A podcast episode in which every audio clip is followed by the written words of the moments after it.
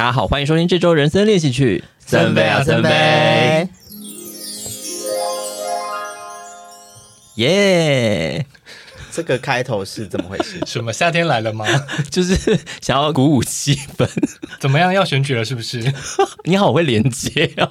选举是今年底啊，今年底。但是现在好像没有非常热闹的感觉，因为最近都是有闹啦。热不热我是不好说。那你最近有看选举有关的戏剧作品？大家应该都看了吧？人选之人，造浪者。我就问万万是不是又看短影片？这一部没有短影片可以看，我好伤心哦。哎、欸，其实我很好奇，因为我知道有台湾的 YouTuber 在做短影片啊。可是这一部就真的没有哎、欸，他可能没有一个主要的剧情来讲吧？有啊，我觉得它不算是一个故事性特别、主线特别明显的，因为它是职人剧啊。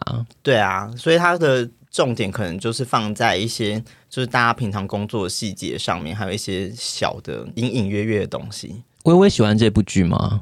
我给蛮高分的。我也是，我好喜欢哦，觉得它就是台湾的呃戏剧作品呢，推向一个新的高峰。这样会说得太满吗？我可以这么说。对啊，因为我身边的同温层，呃，尤其是女同志的，更是就是激推、爆炸推。但他们他们会推，只是因为就是 谢盈萱跟钟瑶的。但我觉得他们两个相处真的也是蛮蛮好看的，不尴尬。你有印象有其他有什么有女同志的作品吗？爱面子啊，很久以前，你没有看过面子？我没有看过面子，面子很好看，请去看。面子是什么？是一部那个美国华人女同志的电影。哦哦，好像有依稀有印象，是不是有一阵子了？太 我刚刚在来的路上就是想说，有女同志角色比较有印象作品，你知道我想到什么吗？什么？你觉得 Orange is the New Black？还不是？你觉得猜不到？嗯嗯，什么啊？台湾霹雳火的马律师，好烂哦！我刚刚真的只想到这个，但，但你不讲这，我真的不知道台湾霹雳火里面有女同志的情节。有啊，方程啊。马鲁苏，我我没有看，你没有看台湾霹雳火？台湾霹雳火，Face Off，没，Sorry，OK，好，Bye，随便。我只知道爆菊拳，那个是台湾霹雳火吗？不是，那很那很后面了。霹雳火是环大会，对啊，就是刘文聪啊。哇，我们再讲一个好有时代感的东西，算了，我们赶快让他过去。回到人选之人呢，因为其实这部剧老实说已经也风行了一阵子，尤其是现在这个整个社群时代，稍微好像晚一个礼拜讲，整个都大过时了。没关系，那我们今天就可以尽情的暴雷了吧？大家应该都看完了吧？对啊，所以我们需要加暴雷警告吗？还是加一下好了？我们聊完再决定好，因为我觉得它好像也没有到什么雷点，就是你讲出来会影响你看的体验吧。呃，好像是诶，因为其实我觉得就是跟万万刚刚讲的一样，它其实就是很多的小的事件把它组合成一个呃整个剧的剧情。然后它可能里面有一些小的主轴，例如说处理呃女生复仇的一个一个过程，但是它也不会把它说好像过度的一个强化这整个事情。然后甚至它最后跟结局有没有一个必然的影响性，老实说，它也有点把它淡化掉这样子。对，它最让你喜欢的点是什么呢？里面所有的人的台词都让你觉得真实，然后不尴尬。你不会有任何一个人他在念台词的感觉，你就会觉得在那个情境下，这个人就是会这样讲话。因为我会觉得，呃，台词不尴尬这件事情，就是我们在很多剧里面常常会觉得有些词，他会就好像你的把一句话念出来。就是又要讲林心如了吧？哎呦，你在说什么啦？就可能会说什么王波波，我来帮你。就是他不会这样，他可能就直接过去，直接帮他做这件事。然后或者是一个用一些比较口语化的方式，或者是我觉得另外一个这部戏他做的很好，就是他每一个角色，不管是重要角色或者是旁边的一些小角色，他们的互动都很自然，不会有。因为是小角色，所以他做的事情就哎好出戏，或者可能像什么发生动乱，然后一大堆人在逃跑的时候，然后就有人还一边在那边笑，你就想说，嗯，所谓的这种气氛演员表现也都很好。呃，从整个氛围的营造里面，我蛮喜欢的一个部分。而且我觉得他的精准度跟那个尺度拿捏的很刚好。首先就是要称赞，就是朴学亮的角色哦，我好喜欢，就是高富密。就是通常呢，在台湾戏剧中，这种男性说教的角色，他常常会。我不能说他演的不好，他演的很真实，但是有大部分我觉得这种这样的角色他太真实了，就是他会让你觉得说好烦，给我闭嘴。他已经真实到让你觉得共感，到你觉得好令人生气。但朴学亮他就是拿捏的很精准，不会让你到他讨厌他的地步。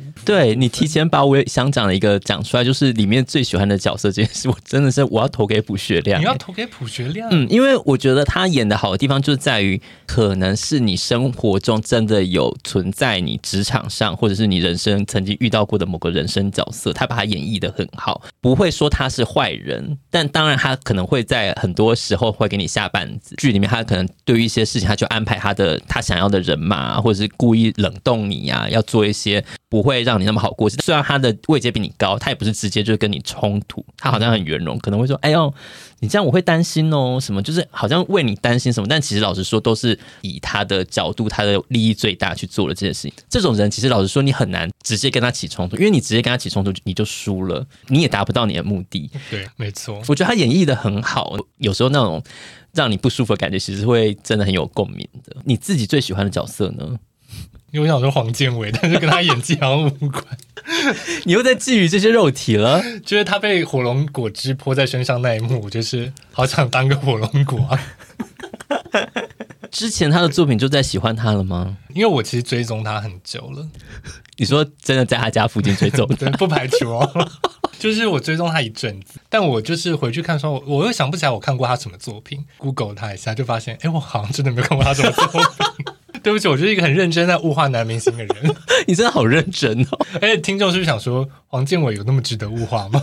这他就是完全是你的菜啊！对，啊就是我的菜，就只是因为外形的关系嘛。对于他这个角色呢？我觉得他也诠释的很好啊，可是因为他在职场上他的角色，我觉得有点好的 太不真实了。本人是没有遇过这么好的主管了。哦，对，这这又骂到以前主管了，不好意思，没有，就是没有这么好。就是我觉得他有点是一个太完美的主管。这部戏里面，虽然我们一直说他很自然、很写实，但是我觉得他有一些不写实的部分，就是他们职场的气氛是不是太过于融洽了？我觉得是，他融洽到性骚扰的事情都好像是。假的一样，就是他有一个非常有肩膀的主管，然后会处理事情，下决策很明快。可能他们之间这个小组之间也没有什么内斗，然后可能大家也都会互相 cover、互相支援这样子。是，我觉得包包含他们就是在讨论说什么，哎，要弄个行动剧啊，嗯、就是那个讨论有点，就是甚至连这种小讨论没有冲突感，就会让我觉得大学社团吗？啊，内外环乐呢？当然有某些部分为了不要模糊剧情的焦点，那就是显得有一点太。融洽，融洽，我觉得不是到非常让你有共感这样子，不损这出剧的那个真实感了。没有，应该说那个感觉就是一个没有长官在的讨论的环节。你可能不会觉得一个政党他在做出一开一个记者会之前，正式的讨论会是长这个样子啦。嗯，还是你要就是加入一些政党 去活动看看，不排除。我想问一个问题，就是你们会跟同事下班后一起去唱 KTV 吗？会。会啊，但我不会喜欢这个活动，就是看人。呃，我觉得基本上有邀约我就会去。你不会觉得那是加班吗？就看是哪些同事啊。但因为如果是应酬局，然后你又收到邀约，就表示他就是加班。OK，他就是你非去不可啊。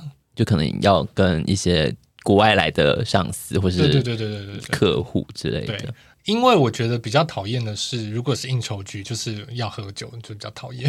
哦，是因为你不喜欢喝酒的关系？不喜欢喝酒，应酬局就不会找到我这种职位的人啊。我的工作是不需要应酬的，所以你跟同事如果说唱歌的话，你一定都是欣然同意。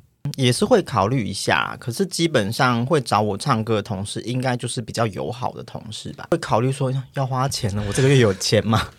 又是经济考量，你不是应该强迫大家就是在发薪日之后，就发薪日，我也不一定有钱啊。不是啊，因为我觉得跟同事进行下班后的活动，对我来说都会比较偏向是应酬的一个方向。可是因为你是主管。可是 没有，因为我觉得主管要有自觉，就是你去人家会不会尴尬？哦，嗯，对，所以我觉得你会有这个顾虑。你就算想去，但是你也会担心，如果你底下人心里有疙瘩，那你不是不是不如不要去？其实因为我本身就不喜欢跟办公室的同事相处这么的久啊，嗯、有会有点刻意想要保持距离。所以当遇到这种邀约的时候，不管是同事自己来，或者是公司办的，如果可以的话，都会。偏向不参加哦，我自己没有什么问题啦。呃，我觉得那真的是看跟你一起呃，就邀约这个同事跟你有没有好。自己目前的同事，可能因为我们都不算是会有升迁的竞争关系的人，去我就觉得没什么关系。而且我们主管很长眼，他就是丢了钱，可他不去。我觉得好像也不是说有没有什么升迁的竞争关系。你白天在那边要吵架，晚上要跟他去吵，一天相处时间都已经那么长了，然后下班还要有会吵架的同事要去。我可能就不会参加，没有啦，不一定看看状况。因为像在剧里面，他们就会什么可能整个部门一起对，整主管心情不好，然后整个部门一起带去。我想说，这这就是加班。我想说，我是里面任何人，我都会觉得说我不要。但如果主管是黄建伟，愿意加这个班，毕竟你都要变火龙果摊在他身上。对，哎、欸，可是我不用出钱的话，我就会去、欸。哎，不用出钱，任何人。的遥远都可以吗？啊，反正我可以去免费吃一餐、啊。加班本来就是他没有付你钱，你你就该抱怨了。我是说，就就像那种应酬局，他就说哦，反正你来不用出钱就有东西吃，我可能会为了省钱过去吃。我不要，我真的会选择不要去、欸。哎，我宁愿在家饿肚子，我也不要去为了应酬吃。不是说主管开这个头，你就是得去啊，是没错啦。你就会没有，你会临阵脱逃吧？对，我会临阵脱到。你少在那边讲，因为我身体就是体质比较虚弱，所以有时候就是当压力过大的时候，我身体就会有一些抗拒的反应。你的身体就会为你做主啊，就这样说，让你没有办法出门。对，因为我觉得跟同事去，你还是比较难是一个最放松的状态，而且就算都是年轻人，讲这句话好老 好，但是就是因为如果跟一群年轻的同事去唱歌的时候，一来是他们唱的歌可能你比较跟不上，然后二来我觉得。我不知道是不是大部分人都这样呢？就是他们可能在唱现在的一些嗨歌的时候，他们喜欢说大家一起站起来，然后我想说没有，我想要坐着，让我坐着。哎、欸，这真不是现在才这样，好像从以前就是会有一些所谓的那个 KTV 的司令，他就会觉得说我要场子嗨到爆，然后或者是说我我跟你讲，我非常讨厌一个情况就是。假设薇薇是我同事，然后我曾经跟薇薇在外面唱过歌，然后可能唱了一首嗨歌，现场气氛就很好，或者是我就是有做一些小表演炒热气氛。然后下次一跟其他人一起唱歌的时候，薇薇就擅自帮我点了这首歌，然后叫我唱，我就会说不用不用不用不用啊，没有人要唱吗？那我卡了，我就会把它卡掉。哇，你也很不给面子哎！我会视现场的一个节奏或者是感觉来决定我要不要做这件事情。那如果我被硬要强加这个表演，老师说，我会觉得很不开心。你讲这件事，我想分享一个故事。我其实也蛮爱唱台语歌，然后有些就是歌你就是会背着嘛。有时候是回南部啊，然后过年的时候就是亲戚唱歌，你就会拿出来唱。之前我就是有练追追追，我我妈在这种场合，她就会 cue 我唱。我在亲戚的心中就留下一个很会唱追追追的印象，就是在我妈火化那天，有亲戚就包了一台游览车，就是把我妈骨灰送到阳明山。然后这时候呢，他们在车上就开始唱 KTV，然后就有亲戚 cue 我唱追追追，那个场合好不适合哦。然后我唱了，但我心里真的很不愿意，但是我又不想要场子难看，对，我连这个都撑过去了，你可以的。哎、欸，我你真的赢大赢，这其实是我心里的一个结，我今天把它讲出来。不是因为我就觉得今天这个场合我不想唱歌可以吧？但是我不知道我那时候心里就想说，我妈可能会说你就唱一下啊，哦，反正你会唱，嗯嗯嗯嗯，反正要我唱歌。我就是要换上我艺人的那一面出来，不管我今天发生什么事，我就要拿出专业的一面，还去厕所变装这样子。我觉得多数目前我自己参加同事的局好像都 OK。反正你这种场合你会选什么歌？这种场合我就会选那种就是比较不会引人注意的歌。什么叫不会引人注意的歌？不是追追追啊。我会选择那种就是哦，可是我本来唱歌就不是那种飙高音路，或是唱那种很热门的路线。可是我也不会选那种特别冷门、大家都没听过的歌。安全的歌是什么歌？还是微微有什么？对于这样子，你会点什么样的歌？这个场合，因为因为我喜欢唱的歌是比较偏门，是我比较喜欢唱抒情歌啊，嗯，所以其实我不太喜欢唱嗨歌。聚会型的场合，我有时候会，如果是跟我自己朋友约，我就想唱什么就唱什么，我也没有，我也没有要大家一定要认真听我唱歌，或是我唱完要发表什么评论，我觉得就是大家舒服自在就好。但是跟同事去，你就会会觉得说，嗯，我今天唱这个歌，会不会想传达什么？你要司令就会说，场子都已经这么热了，结果你再给我唱慢歌。对，然后呢，所以我还是会选一些抒情歌，但我可能就会觉得，至少我唱完就是大家会觉得好听，我就可能会会会选个张信哲之类的，但这些年轻人会说是老歌。真的没有办法帮你开脱，欸，对，我就是会唱一些过火啊什么的。哇，你唱的就是蛮老的歌哎。我刚刚心中对于万万说那个场合，我觉得可能会点类似像倒带这种。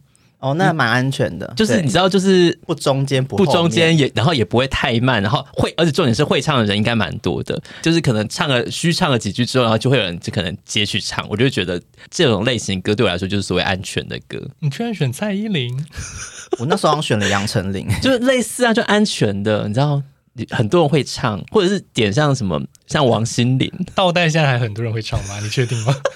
可以哦，那个在 KTV 反应是好的。你因为你去 KTV 是跟你年龄接近的人，嗯吗？没有，我们有些同事年纪很小，可是那首歌的反应就是就是是一个大家会可以一起大合唱的歌。我要的幸福已经现在被官方认定是老歌喽。那首歌不行哎、欸，那首歌就是大家会没有反应的歌。我要的幸福大家没有反应。对，因为那首歌它比较不偏，就是大合唱型的哦。因为它的节奏，它的节奏有点怪啊。孙燕姿的歌迷不要骂我们，不会。孙燕姿说的，孙燕姿就是要点，就是我怀念的那首歌，就是大家会一起大合唱，就是年轻到老都会。因为你现在同事的年龄的 range，二十五以前还二十五以后，可能是偏后哟。微微唱歌的同事有很到很年轻的吗？就是有一些人，就是他们歌单会比较新，然后而且就是会唱一些九一一啊，然后茄子蛋之类的。哦、像我在前公司，我就发现他们很喜欢唱茄子蛋的《龙流连》。每次只要有这种男生，因为女生比较多，然后有这种男生的新歌出现，就有人把麦克风递给我，然后我就会说我我不会唱。反正跟他们唱两次歌之后说，我就说好，我要来把《浪流连》这首歌学起来。等等到我学好，然后下一次觉得没有人点《浪流连》，你好贴心哦！你怎么会去学《龙溜泪》呢？因为就是我就想说，这是不是现在就是应酬局要唱的歌？Oh. 所以我就想说，好，我就把它学起来。我是很乐意学习。哎、欸，你真的是艺人性格哎。对，可那首歌最近就是有点过气啊。对，你刚刚都在我怀念的了，你还在说浪流连？没有没有，可是，是倒带。可是我怀念他就是屹立不摇，他会一直在排行榜的第一页。倒带也是吧？对，就是这两首是，可是第一页有有，他们就是在点播排行榜的第一页。对，嗯，好哦，我还以为是看我七十二变比较，看我七十二变没有，他至少五页以后了。对，那首没有在排行榜上。蔡依林不熟，抱歉。我我们怎么会聊这么多 KTV 的事情？因为我觉得看到他们在里面剧里面唱歌，就是对，你就觉得很有共鸣。然后尤其是会回想到自己在职场生涯里面遇到，就是真的要跟同事或者是应酬的时候那种唱歌的感觉，你就会觉得心情有点复杂。它里面有两次唱 KTV 的桥段，我都觉得剧本写太好。第一次就是有人点了《我要的幸福》，然后里面年轻人说：“哦。”这个是老歌诶，我爸妈都会听，就想说好想要掐死他，啊，就想说对他真的是老歌，对，就来 Google 一下，就是哦好，他真的老了二十年啦，就是很贴切。那我觉得第二段唱 KTV 真的是非常经典，就是说呃女主角翁文芳就谢颖轩演的角色，她因为跟别的部门主管要就是有一个和解的戏嘛，所以他们点了《爱情现实皮》，我就觉得哦，哦很这个选歌真的就是组织到底，对组织部非常。选歌一个很到位，就是这首歌很常会出现，它而且它在这个场合上用的就是很精准，非常精准。对，那我觉得就是堪比就是《写观音》里面 就是会插播，对插播那一首歌，在那个情境下就觉得哦。打到那个很很重你心里那个点，我觉得那首歌它就是应该说就是朗朗上口，然后又是它一个对唱的。那对唱的歌呢，其实在这种应酬的场合，有时候真的会被安排到一个，就有点说，哎，你们两个好像是有怎样，然后就一起唱这首歌。就表面上我要跟大家宣示说我们没事啦，但其实大家心中都是有一种看好戏的心态，就想说，你看他们两个，哎呦，就是正在合唱嘞，哦，就是我觉得那个感觉就是拿捏的非常好。跟就是有一点很像生活中很切身有经历过的一个情况，所以这部分我也是觉得非常喜欢。其实剧里面我最喜欢的是赖佩霞演的那个主席林月珍主席，就是会让你觉得他好像真的是就是一个很温暖的人。就是这部剧就是播出。不久之后就有看到一些网络的讨论，就有人说这个林月珍主席呢，很像就是现在所谓台面上的一些科信的。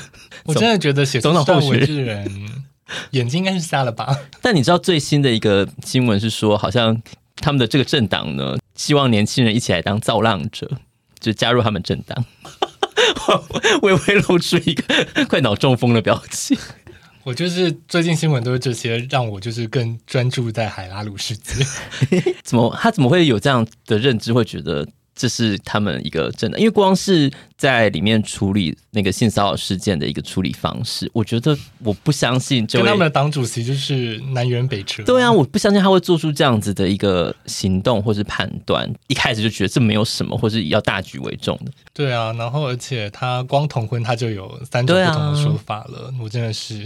其实我觉得他在剧里面。就是他有很多的小事件，像是刚刚说的性骚扰事件，然后还有就是欧文方比较在等于是前期的一个因为同婚呃呃的这这个议题啊，然后跟他们可能诶他爸爸支持者起冲突这件事情，然后再连接到可能像死刑的讨论，我觉得他这些议题他都没有非常非常深入，但是其实他就有点表现出对于这个政党的他的一个属性。那还有就是他讨论的一个方式，我觉得尤其是那个刚刚在讲那个死刑的议题。的时候，我真的觉得 Face 这一题真的是直接帮这个剧加五十分。没错，我觉得很厉害，因为他也没有说怎样是对的，怎样是好的。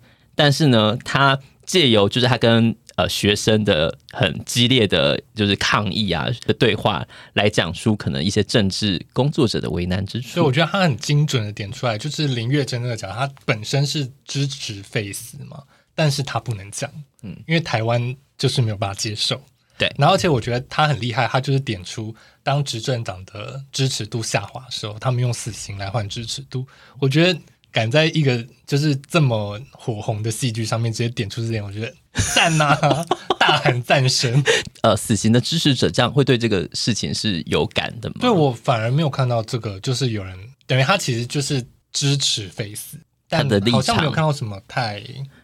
偏激的言论吧，因为每次只要讨论到死刑，还是反 face 的人没有这么有深度。看到这边，我不知道，好可怕的是谁呀、啊？不是说台湾大多数人都支持死刑的、啊，为什么执政党他能够透过死刑来提高他的支持度？就是大家会觉得说这种呃复仇式的快感能够带给呃民众，就是会觉得说好啊，政府有在做事，这些人早就该杀，这最大的人早就该杀。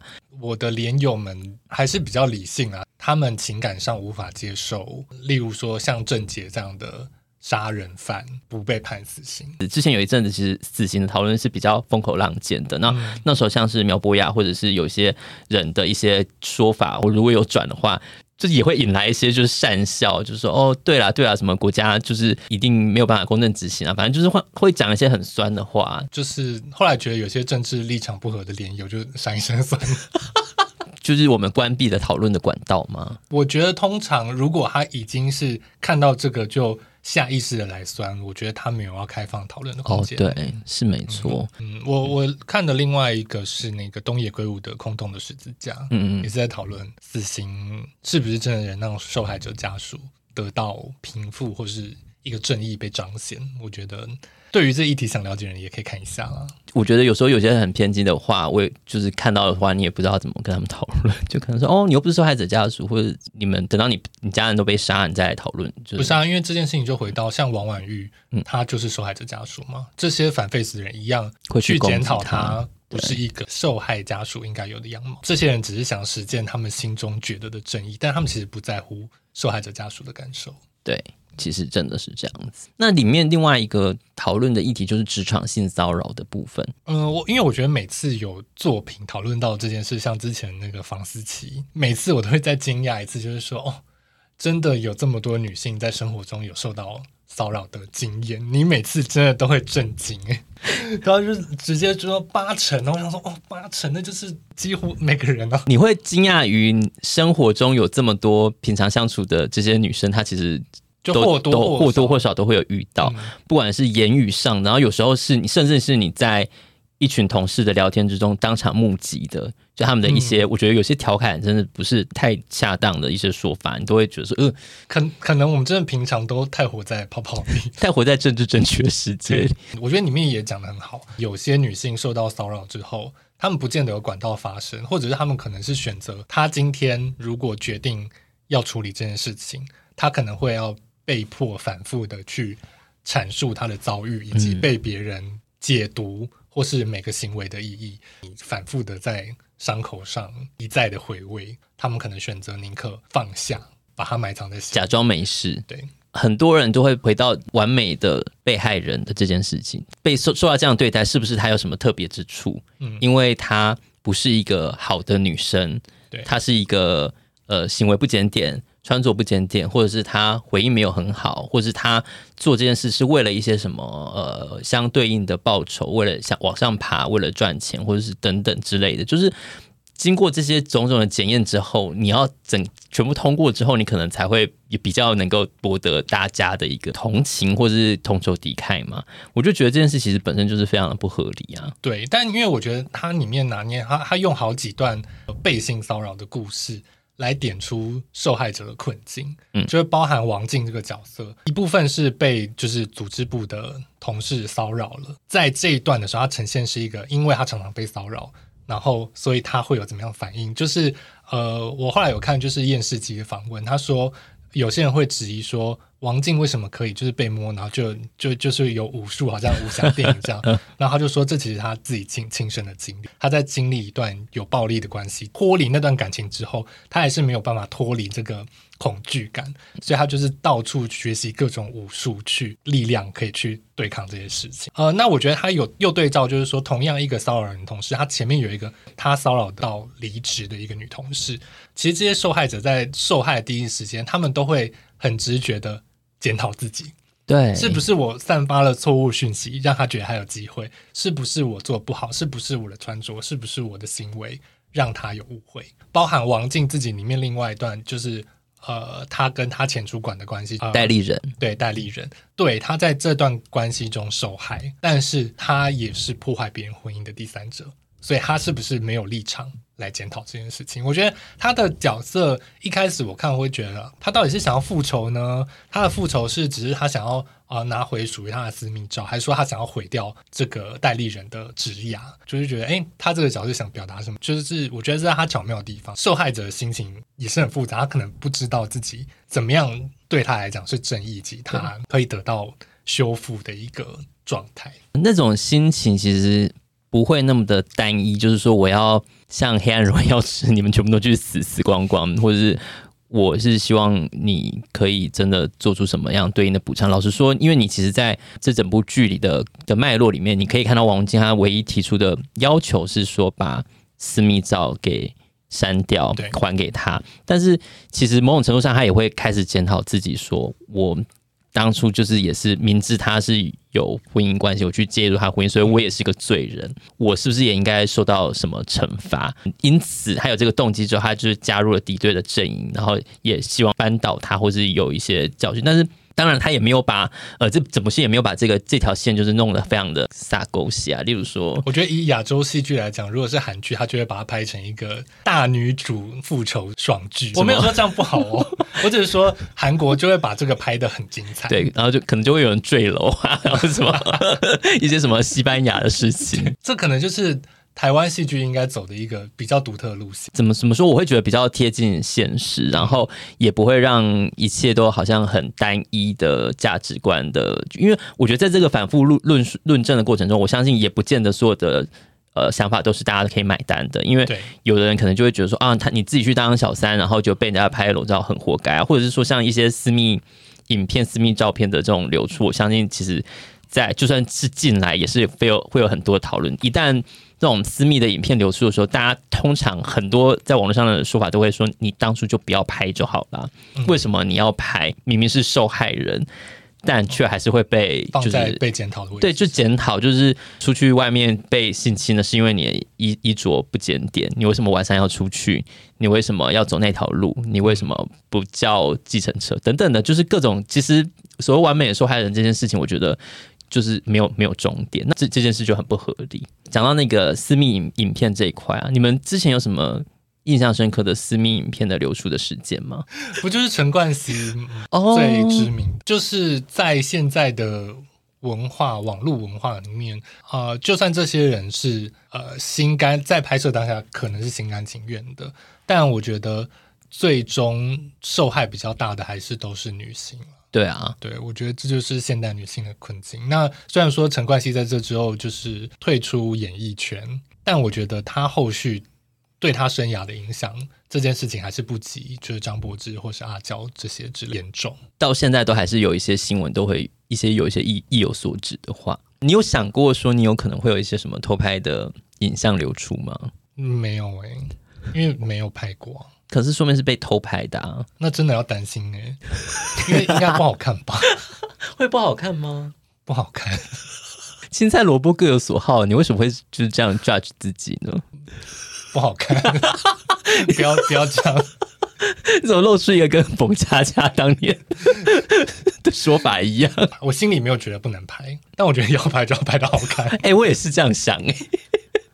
就是你如果不小心就是流出了，至少要是好看的，麦安内啦，还是说就是如果真的流出不好看，你就要留出一段好看的以正视听。你说就请一些就是人家来专业的取景啊，然后图都有修过，那干脆就帮自己 AI 换头就好啦，贴在一些身材好的上面，那会被发现吧？很糗、欸，对呀、啊。如果被偷拍，当然就会觉得很不开心。你想说那个真的是搞不好真的很丑，或者怎么样之类的吧？所以你们真的都是担心是丑，而不是说对你们的名誉有什么影响？因为都我们都是男生的关系，我觉得可能是哎、欸，好像是哎、欸，就是路上的人可能在窃窃私语，或是大家看着你笑，或者是同事看你的眼神，你都会想说他是不是知道什么的那种恐惧。我觉得其实才是这整件事里面会让人家觉得最煎熬的部分。对，没错、嗯，受害者的。我觉得可能目前还好的点是我也不是什么有名的人呐、啊，嗯，就是你哪天如果跟同事干嘛了，不想被跑。拍到，然后就说我看过你的影片，又被传到同事的群组，或者是说我好像看过你，你想说在哪里？没有吧？我大众脸啦！哎、欸，我弟弟有演哎，我弟弟有演这部戏，出现两秒。哦，我知道，我我我有看到。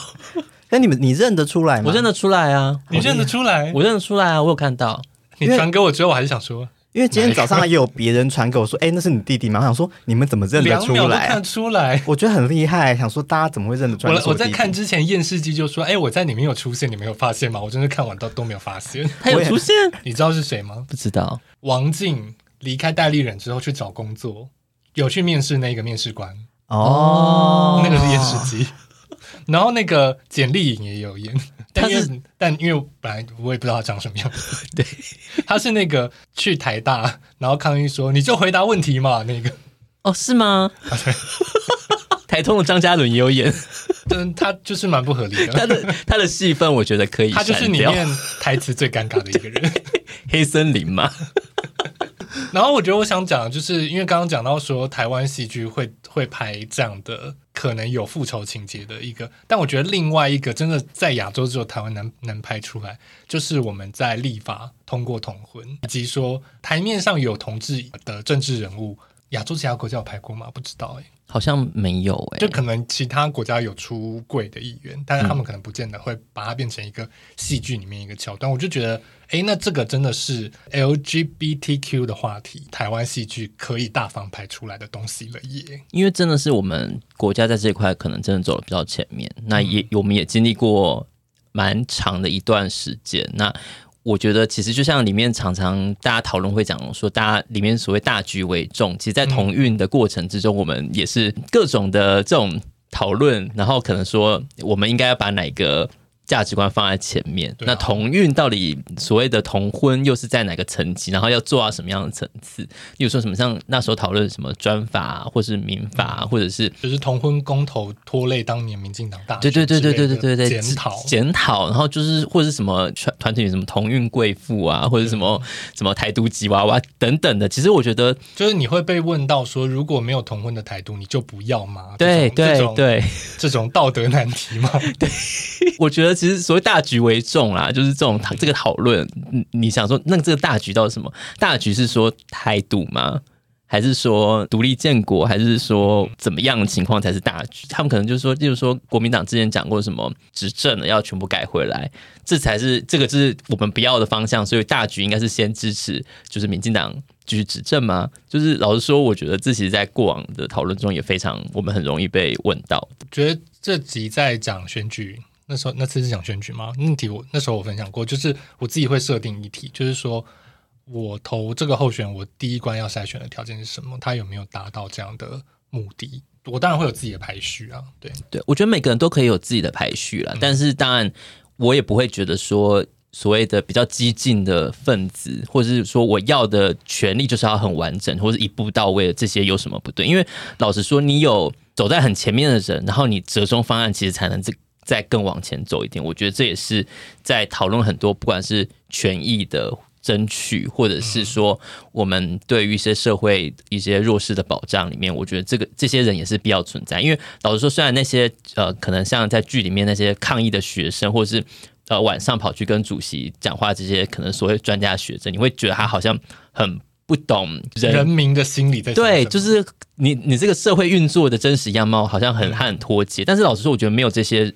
呃，声音在，其实你的一些比较进步的声音，可能真的就是会比较听不到，嗯，对啊。当然，但是当然，我觉得要透过整个一个磨合或者是运作过程，这也是非常重要的。我觉得另外一个就是很多人会问的议题是说，他居然在讲台湾的政治，为什么没有讨论统独问题？但我很喜欢的一个解读方法就是说，这出剧可能是虽然它是 base on 台湾现在的政治的环境。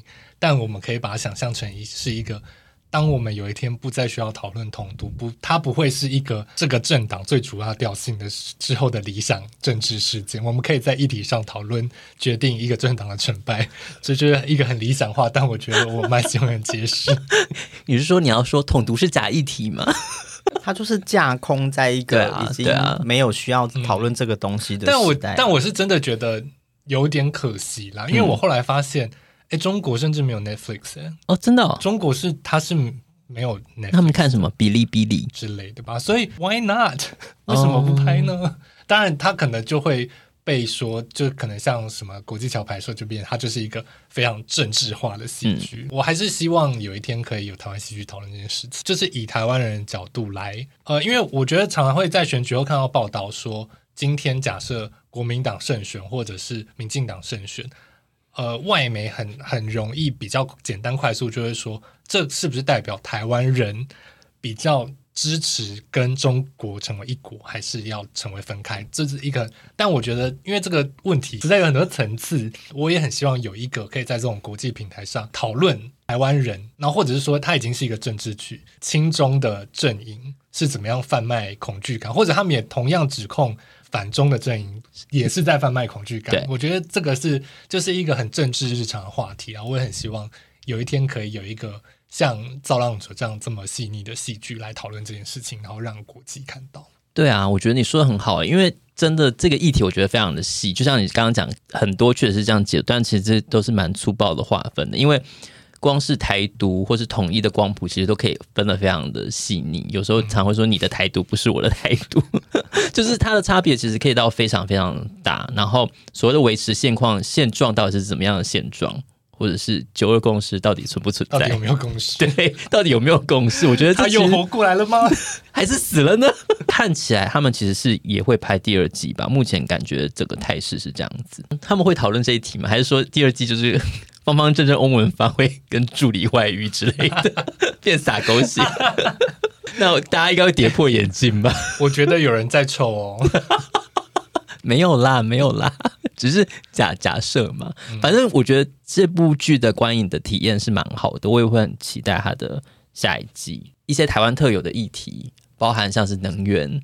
刚刚讲的统独啊，或者是南北发展失衡的一些问题，我觉得这些其实都蛮有趣的，可以把它点出来。对，它蛮快点出民众可能会有的盲点，就是对对对对，就是你看到的可能只是媒体呈现给你的议题的一个。